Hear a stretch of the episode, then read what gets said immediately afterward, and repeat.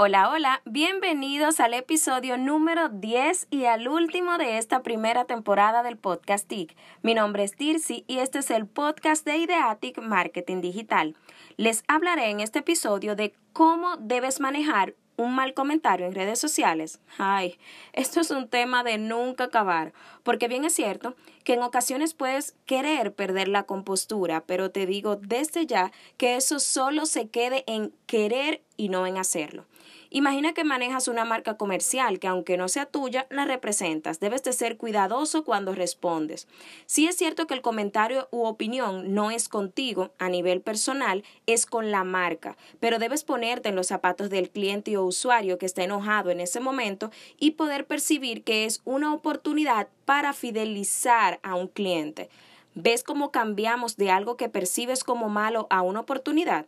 Esa es la actitud que debes de tomar antes de responder ese mal comentario.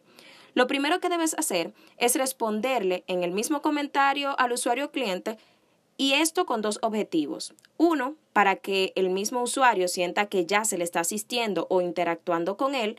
Dos, y mucho más importante, para que los demás vean que sí atiendes a tus comentarios sin importar si es una queja y que también muestras empatía. Con esta respuesta debe de ser cauteloso, como mencionaba anteriormente. Todo depende del sector en el que te manejes.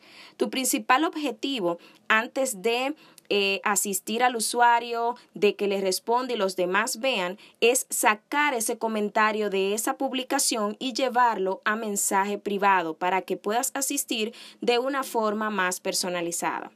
Lo segundo es investigar todo lo sucedido, si es una queja cuando es una marca comercial o si es una opinión referente a cuando eres una marca personal. Luego de esto, tratar de solucionar y empáticamente responder. Si ven aquí vuelvo a mencionarle lo empático y es para que puedan conectar con el usuario que ya esté enojado. Queda prohibido responder cuando sientas que estás enojado y no preparado para escribir. Te sugiero que te pares de donde estás, respires y vuelvas, porque en redes sociales puedes tener una crisis y cuesta años construir una marca y tan solo minutos para destruirla a nivel digital. Lo tercero es que debes dar seguimiento hasta que todo esté solucionado a un 100%, que ese usuario esté contento si se trata de la queja que mencionaba anteriormente para marca comercial. Ese es tu objetivo final, que el usuario esté contento y que todo quede solucionado. Algo importante a tomar en cuenta para las marcas personales específicamente, que son en muchas ocasiones las más propensas, es que debes entender que siempre existirá, entre comillas, esa crítica constructiva.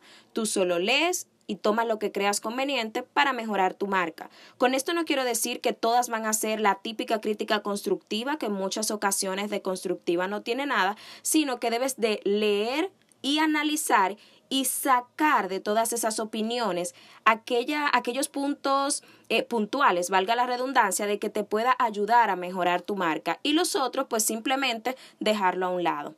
En conclusión, debes de recordar esto. Responder rápidamente.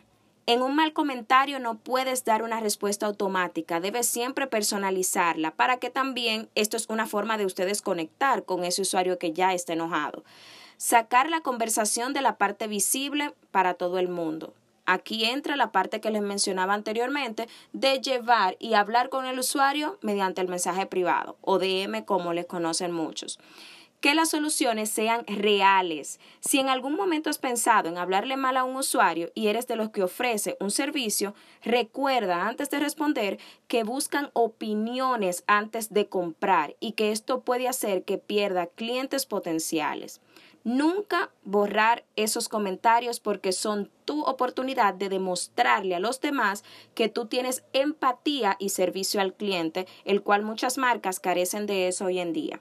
Así que hasta aquí nuestro episodio número 10. Nos vemos en la próxima, ya en la segunda temporada del podcast TIC, donde desde ya les informo que venimos con solicitudes de ustedes y muchas sorpresas. Chao, chao, hasta la próxima.